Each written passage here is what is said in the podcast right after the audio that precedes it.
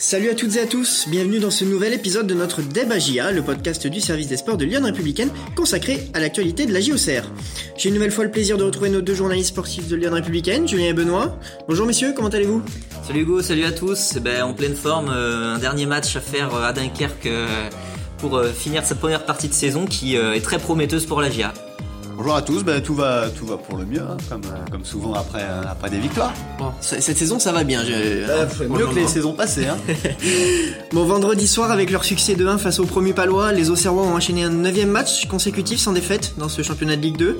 Une bonne opération avant de se déplacer à Dunkerque, tu l'as dit Benoît, pour le dernier match de l'année 2020.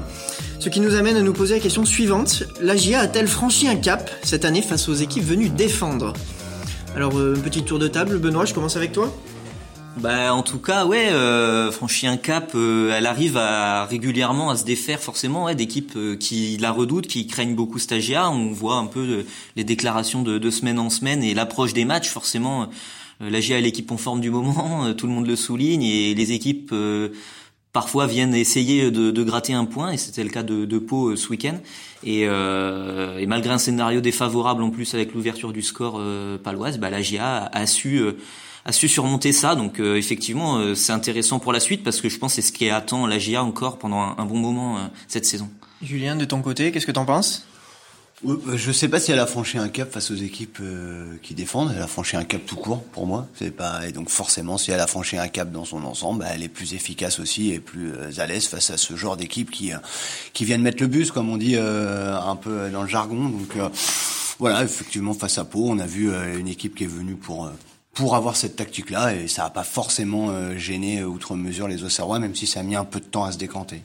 Benoît, t'en parlais, je, je rebondis là-dessus. Euh, les équipes parlait souvent déjà la saison passée de la GIA, une force offensive, une équipe qui n'était pas à sa place.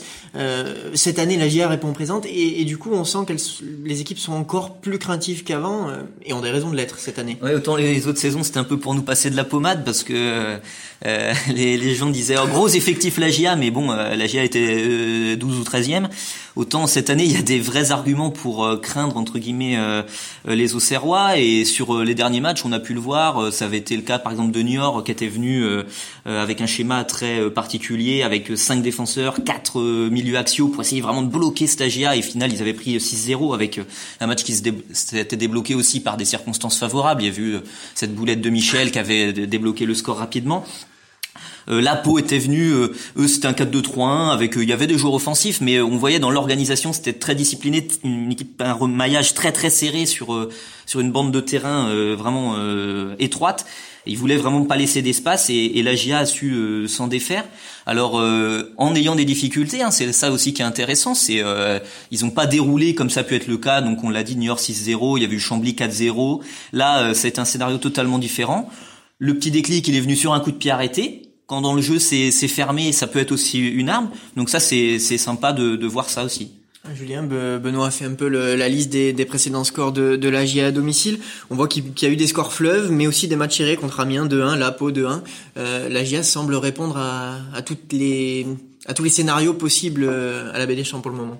Ouais, la Baie Champs quand même, elle est devenue euh, très solide après un, début de saison euh, difficile avec euh, deux défaites face à Sochaux et Clermont. Depuis, voilà, c'est c'est sept matchs, six victoires, un nul contre contre Valenciennes. Une autre équipe qui d'ailleurs a été venue aussi à la Baie des Champs avec un système un peu inédit, preuve qu'elle s'était adaptée à la GA, mais un système quand même qui était un peu plus, audacieux. Voilà, mm. donc c'est ça rentre moins dans le. Mais quand même, c'est c'est encore la preuve que les équipes vont tester des choses face à la GA parce que oui, la GA c'est un peu une des références dans le jeu, dans plus plus ou moins dans le classement petit à petit. Donc euh, il faut s'attendre à des équipes qui s'adaptent, qui, qui, défendent. Et euh, c'est vrai que la GA le fait, de mieux en mieux. Mais il y a beaucoup de choses que la GA fait de, mieux en mieux. Moi, je sais pas si euh, sur ce match de Pau, je sais pas si ce que je retiens, c'est véritablement le fait que la GA ait fait la différence face à une équipe qui défend, parce que bon, Peut-être, mais c'est surtout que la GIA a réussi à gagner un match après avoir concédé l'ouverture du score. C'est encore une fois la GIA, elle a été à réaction, elle a réussi à renverser le scénario d'un match. Et c'est moi, je trouve, c'est ça qui est vraiment une grande force de l'équipe cette saison. Ouais, parce que la semaine d'avant à Nancy, euh, il concède aussi l'ouverture du score. Bon, en 5 minutes, il repasse à 2-1. Finalement, ça fait 2-2. Et, euh, et là, pareil, il se retrouve mené assez rapidement. Et bon, euh, on voit que euh, ils ont réussi à garder le, le fil du match et, euh, et, à renverser la situation. Et donc, tu l'as dit, Julien, c'est la première victoire après avoir concédé l'ouverture du score. Il y a eu 3 nuls, 3 défaites. Justement, Benoît et Julien, par rapport à ce que vous dites, on a senti vendredi soir qu'à aucun moment ils ont paniqué. Quand bien même ils n'avaient pas l'air dans leur assiette, ils, ils, allongeaient un petit peu plus que, que, que d'habitude, que ce qu'on peut voir à la Baie des Champs. On a l'impression qu'ils n'ont pas paniqué. C'est une question de confiance aussi cette saison? Bah, je veux dire, à force de répéter ces scénarios, c'est pas la première fois qu'ils sont menés, ils arrivent à revenir. Voilà, c'est en fait euh, la saison passée, à chaque fois qu'il y avait ces scénarios-là, euh, Jean-Marc Ferland disait ouais, les fantômes du passé sont de mm. retour. Bon bah là, j'ai l'impression que les fantômes euh, sont plus là, tout simplement. Et donc cette équipe, elle, elle va pas dérailler à la moindre contrariété. Et, et là, effectivement, ils ont gardé leur calme, mais dans le jeu, c'était en plus pas flamboyant, donc ça aurait pu les faire douter. Mais finalement, ils l'ont fait à leur rythme. Mais c'est le gros avantage aussi quand vous êtes capable de marquer des buts régulièrement. On le répète, la GIA meilleure attaque, encore marqué donc deux buts contre Pau et qui, qui maintient cette moyenne de deux buts par match. C'est sûr que les autres saisons, quand la GIA euh, prenait un but, euh, c'était rideau derrière parce que on savait que la GIA n'arriverait pas justement à forcer la défense adverse, n'arriverait pas à, à, à, forcer euh, un peu son, son destin. Et c'est vrai que la GIA a d'autres armes cette saison. Et elle sait qu'elle est capable de marquer un peu dans n'importe quelle situation. Y il y a cette question de confiance mais on a globalement on a l'impression qu'il y a, il y a des certitudes dans le jeu cette saison. C'est ce qui fait aussi qu'ils paniquent pas et qu'ils sont ils, sentent qu'ils sont capables de, de faire la différence à tout moment. Bah, Quentin Bernard le disait, c'est la confiance euh, aussi euh, qui s'accumule de match en match. Euh, voilà, il y a cette série, donc on en est à neuf matchs sans défaite. Et lui le disait, hein, pour les joueurs, c'est quand même quelque chose qui vous qui vous tranquillise, qui, vous rassure, qui vous donne confiance en vos qualités. Et je pense que ouais, les Auxerrois. Alors voilà, on dit toujours, faut pas que ça soit l'effet inverse, qu'il soit trop sur deux, etc. Il y a, y a un juste milieu forcément, mais c'est quand même plutôt quelque chose de positif de savoir qu'on est capable, bah, peu importe le challenge que va vous proposer l'adversaire, peu importe le, le, score euh, au tableau d'affichage, et eh ben vous êtes en capacité de, de faire quelque chose pour réagir. Je reviens sur quelque chose que tu as, dit tout à l'heure, euh, Benoît, c'est que la GIA est décisive sur coup de pied arrêté euh, sur les derniers matchs. On a, on a Momo qui, qui souligne qu'après le match de l'ancienne où, où Autrette égalise sur coup franc direct, la GIA a une nouvelle fois égalisé sur coup de pied arrêté face à Pau. Il se demande comment on peut expliquer une telle réussite en comparaison avec la saison passée. Julien bah, déjà, il y, a, y a, des bons, il y a des bons tireurs. Je veux dire euh, que ce soit Saki ou notamment surtout Autrette qui, qui est arrivé euh, cet été et qui apporte quand même énormément de qualité sur euh, dans ce domaine-là, aussi bien en, en, frappe directe que lors des centres. Et là, c'est, c'est lui qui est à l'origine de ce corner pour Djoubal. Donc voilà, il y a, y a, plus de qualité aussi dans ce domaine. Après, peut-être on la GIA peut, peut être encore plus efficace, je pense, dans le domaine aérien, même si voilà, euh, je trouve que Dugimon euh, devient une véritable arme aussi sur ses euh, coups de pied arrêtés. Il avait mis un poteau contre Nancy, là il remet Ce petit Dugimon premier poteau, là, ça fait souvent qu'on le voit effectivement et ça crée du danger souvent. Ouais. Il y a eu un but comme ça, il a touché le poteau, là petit filet contre pot. Euh, il y a pour faire les stats, il y a quatre corners, quatre buts consécutifs à, à, des corners cette saison et deux sur coup franc dont un direct de Mathias Autrette. Donc effectivement, c'est bien de pouvoir compter là-dessus parce que effectivement, quand même contre euh, voilà contre Pau, on, les Pau a donné du, du fil à retordre à, la GIA. Et euh, finalement, c'est sur un corner qu'est venue l'égalisation. Hop, on remet la balle au centre. Le, but de Pau était venu aussi là-dessus, hein, sur euh, sur un corner, un cafouillage. Et ben voilà, la GIA a su répondre avec cette arme-là aussi, et, et 1-1. Et c'est plus la même chose. voilà, 1 à la pause. Voilà, Didier Tolo le disait, le coach palois, ils auraient bien aimé voir jusqu'au la GIA aurait pu rester sereine. Est-ce que à 1-0 à la pause, ça aurait été euh, la même euh, histoire? C'est pas certain, mais euh, voilà, ils se sont évités cet écueil-là, les Auxerrois. Et puisqu'on est dans les questions de, de nos lecteurs, on a Vince qui, qui s'emballe peut-être un petit peu, mais, mais voilà, il, nous dit que énorme en défense, Djoubal marque désormais. Est-ce le meilleur défenseur que la GIA a connu depuis la descente? Bon, je vois que ça vous fait réagir, Julien. Oui, non, mais parce que ça me fait ça. Moi, je suis le premier partisan euh, grand défenseur de Djoubal. Il est extraordinaire, euh, Djoubal. Après, je, je, trouve que les gens sont peut-être un peu aveuglés par euh, les résultats collectifs. Si on prend individuellement, ouais, n'oublions pas qu'il y a eu des très grands défenseurs, même en Ligue 2 depuis 2012 à la GIA. Il y a des joueurs comme Adama Koulibaly qui, en termes de carrière et de talent, a rien à envier à ce qu'est Djoubal. il y a Willy Bolly, même si Willy Bolly sur le terrain a pas trop répondu présent en Ligue 2. Willy Bolly, il faut voir derrière la trajectoire qu'il a. Il y a Ruben Aguilar Hein, qui est international euh, français hein, depuis. Donc euh, Ouais, la première saison depuis Grenier aussi, quand il est arrivé, c'était assez impressionnant. On voyait. Christopher Julien. Voilà, euh, Puig, on voyait vraiment qu'il avait eu une carrière de très haut niveau, quoi. Et, et, donc ouais, non, il y a eu des grands défenseurs. Après, oui, c'est sûr que Joubal, il se situe pour l'instant, et voilà, ça fait ça fait six mois, faut faut faut confirmer. Mais après, oui, il a montré quand même suffisamment de choses qui démontrent quoi, un niveau quand même assez important pour la Ligue 2 en tout cas, ouais. Oui. Ah oui, mais euh, oui, moi je l'ai dit il y a quelques semaines, donc je peux le répéter, oui, à mon avis, il a le niveau de, du dessus, quoi, mais tant mieux pour la GIA. Exactement, on espère qu'il découvrira le niveau du dessus avec la GIA. Euh, on parlait des défenseurs, là, euh, pour revenir sur le, sur le débat du jour, euh, le, ce, ce, cap qui, qui est peut-être franchi, mais comme le disait Julien, c'est un cap qui est franchi globalement. Euh, c'est aussi parce qu'on a toujours cette puissance de frappe offensive. Euh, on a, on a euh, du Gimon qui, qui marque, on a Autrette qui est soit à la passe, soit décisif en marquant. Le bilan, bon, il a été moins en vue face à Pau, mais, mais il est présent, il pèse sur les défenseurs. C'est peut-être aussi ce qui permet à ses coéquipiers de briller. voilà, ça c'est quand même quelque chose de, de très important. Ouais, bah, le bilan par exemple, il fait quasiment passe D. Je sais pas si ça comptera vraiment passe D, mais il, il se bat au duel avec un défenseur, ça revient sur du Gimon qui marque. Euh, il avait déjà fait une passe D l'autre jour euh, pour Saki, pour Saki contre Nancy. Donc voilà, ça fait deux matchs où il marque plus, mais où il est quand même décisif d'une autre manière.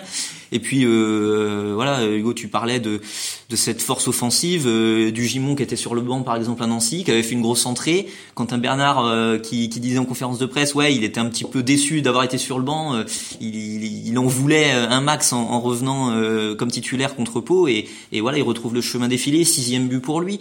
Donc sixième but, c'était le meilleur buteur de la GIA, c'était lui du Gimon sur les deux précédentes saisons. Ouais, voilà, donc effectivement, on voit que que, que ça score de manière importante. Au trait, il fait encore une passe D sur corner. là, il est décisif à tous les matchs quasiment depuis 10 matchs maintenant. Donc euh, voilà, effectivement, il voilà, il y a, une force de frappe forcément qui est, qui est là et, et qui, qui, se confirme de, de, match en match. Ça fait le neuvième match en défaite et le neuvième match en marquant au moins un but. Ça, ça va ensemble. Donc euh, ouais, c'est c'est des indicateurs qui font que vous pouvez justement euh, renverser des équipes, même si ces équipes ont bah, des vocations défensives, et eh bien vous arrivez à, à, les déjouer. Quoi. Alors justement, on a deux questions par rapport à, à ce que tu as dit, Benoît. Je vais commencer par par la première. C'est la question de Louis. Euh, donc ça fait six buts pour du Gimon, tu l'as dit Benoît. Les gens aimaient le critiquer, nous dit, nous dit Louis, mais il est sur ses standards de Clermont. Comment on peut expliquer ce, ce regain de forme cette saison, Julien? Déjà, comme tout le monde, euh, il s'est fait à la méthode Furlan et clairement, il a, il a appris à, à, mettre sur le terrain ce que voulait son coach. D'ailleurs, la saison passée, elle a été euh, écourtée la saison, mais il avait mis ses six buts et il s'était plus ou moins installé à ce poste d'ailier gauche qui au début a pu paraître surprenant, mais qui finalement, de par son association avec Bernard dans le couloir et sa, sa capacité à finalement bouger sur le front de l'attaque a fait euh, et aussi une des forces du système. Donc voilà, donc aujourd'hui il se sent bien, il se sent mieux certainement, physiquement il est au top, il a confiance, elle est là et ça c'est toujours le même problème pour les attaquants. Hein. De toute façon quand vous commencez à mettre des buts, après vous enchaînez. Hein. Oui, euh, voilà, il a la confiance, le système euh, ça va plutôt bien parce que bon. Euh, il joue côté gauche, mais en fait, il joue quasiment deuxième attaquant axial. Il est souvent, euh, il, il, traîne souvent pas loin. Euh, euh, il sent les, bien les coups aussi. Il traîne souvent pas loin de, de Michael Le Bihan. Et, euh, et, voilà, je pense que, que, que ça lui va bien. Le, ce, ce, jeu à, à la Furlan, c'est ouais, c'est quand même plus facile pour lui que par exemple, il y a des fois, il existait tout seul en pointe dans un foot un peu plus direct avec Correa, par exemple. Euh, c'était un peu plus compliqué quoi donc euh, le donc... bilan lui-même a dit que cette saison il avait plus de solutions dans ce schéma 4 1 avec Saki au traite mm -hmm. lui-même se sent plus à l'aise quoi. Non, non voilà ouais, c'est un ensemble de choses qui, qui font que bah, il est dans les meilleures conditions quoi Bon, je te, je te laisse la parole, Benoît. Tu parlais des, des 9 matchs consécutifs, consécutifs pardon, sans défaite en Ligue 2. On a Vincent qui, qui nous rappelle cette statistique et qui se demande si c'est pas un record pour la GIA depuis 2012. Alors, je sais que c'est pas un record, mais je le sais, de, je le détiens, cette info de Julien Benboili, donc je vais lui donner la parole. merci, merci pour cette passe décisive. Non, pas record du tout. Euh, on s'en rapproche. Le record, c'est euh, 10. C'est 10 de Jean-Luc Vanucci, la saison euh, où la GIA va d'ailleurs en finale de Coupe de France, donc en 2014-2015, à cheval entre novembre et février. Euh, maintenant, c'est vrai que sur cette période de 10 matchs, il avait pas pris, il avait pris moins de points finalement que Jean-Marc Furlan sur ces 9 matchs. Mais c'est malgré tout pas un record, puisque Pablo Correa lui-même a fait en fait deux séries de 9 matchs sans défaite, et dont une avec le même nombre de points que Jean-Marc Furlan actuellement. Donc euh, voilà, un peu de patience. Le record, euh, il peut être égalé euh, en termes de série de matchs 10 face à Dunkerque euh, mardi et peut-être battu euh, début janvier euh, à domicile contre Caen. Voilà, Vincent nous aura permis d'avoir une, une transition parfaite. Tu l'as dit Julien, les, les Auxerrois vont à Dunkerque mardi. Ils vont être, pour revenir sur notre débat, ils vont être de nouveau confrontés logiquement à une équipe qui, qui devrait défendre. Ce sera comme l'a dit Benoît tout à l'heure, ça risque de se répéter euh, un certain nombre de fois d'ici la fin de saison. Voilà, Dunkerque qui, qui, a, qui a mis en place une défense à 5 vendredi face à Caen, qui a quand même perdu 3-2 à domicile. Donc voilà, les, Auxerrois vont encore avoir un, match de ce type-là, Benoît. Ouais, ils sont un petit peu là dans le dur pour finir l'année. Ils ont pris 4-0. Donc après, c'est contre des grosses équipes. Hein. Ils ont joué Grenoble, donc ils ont perdu 4-0. Ils jouaient Caen à domicile. Ils ont perdu 3-2. Ils ont concédé aussi un penalty à la fin qui n'a pas été marqué. Grenoble, donc, Caen, AGA. Voilà, ils ont une grosse. Voilà.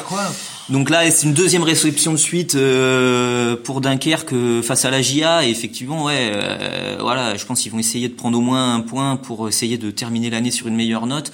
Ils ont fait un bon début de saison, ils sont bien, ils sont pas dans l'urgence, ils ont 20 points Dunkerque, donc voilà, on dit souvent le maintien vers 40, donc ils sont dans, dans les clous. voilà, et je pense que ils vont essayer bah, de contraindre aussi ouais, cette équipe, cette équipe au Serroise. C'est pas une, une, équipe très flamboyante Dunkerque c'est une équipe qui prend assez peu de buts, jusqu'à ces 4-0 et 3-2, mais qui prend assez peu de buts, quand marquer peu aussi, ça, ça sert quand même à pas mal le jeu. Donc euh. quand vous voyez le duo d'attaque euh, Chokunte euh, Diarra, Diarra que euh, les supporters au Serrois connaissent bien, voilà, ça, ça résume assez bien cette équipe. Hein. C'est pas une équipe joueuse, hein. c'est une équipe qui va être dans le combat, hein, comme dans l'état d'esprit. Mais attention, moi je le dis là sans aucune aucune attaque envers les Dunkerquois. Hein. Il faut jouer avec ses valeurs, avec son niveau. Je veux dire, voilà, hein, quand vous montez et que vous avez un tout petit budget, c'est pas évident de rivaliser. Donc ils ont fait quelques coups et notamment d'ailleurs Cheikh Gara, euh, l'ex-Auxerrois, qui réussit pas mal. Hein. Il a marqué, je crois, déjà 5 buts. Euh, c'est, c'est quand même euh, assez considérable. Donc voilà, c'est une équipe qui, qui va être dans des valeurs de, de combat et forcément, on peut imaginer qu'après en avoir pris 4 et 3, les lignes vont être encore un peu plus resserrées, peut-être un peu plus reculées. va falloir trouver la solution et ça va être encore un bon test pour voir si les Auxerrois, donc comme on se pose la question aujourd'hui, ont réellement franchi ce cap. Eux-mêmes ont tenté de nous répondre à ce débat mardi. Bon, merci messieurs. C'est maintenant l'heure de, de la deuxième partie de ce, podcast. Je vais vous demander, vous en avez l'habitude, les top et flops. Euh, traditionnellement, je commence avec, toi, Benoît. Je, vais continuer.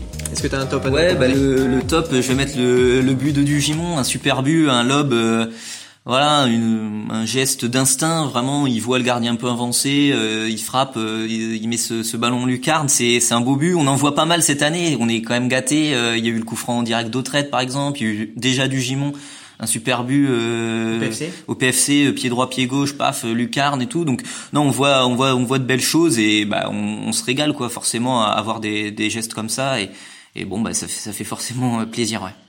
Et pour ton flop, tu, tu as quelque chose à nous proposer? Ouais, bah le flop, je pense pas mal de monde là, le, va le partager. C'est l'entrée de Kevin Fortuné, qui est vraiment une entrée. on peut peut-être pas faire pire, quoi. Il rentre Premier ballon, il tente les passements de jambes sur le couloir droit, il perd la balle, il fait faute pour, pour se rattraper et stopper le contre et il prend jaune. Et au final, bon, ben, ça le punit, euh, ça le punit lui-même parce que c'est une accumulation d'avertissements qui fait qu'il ratera le premier match de l'année contre Caen.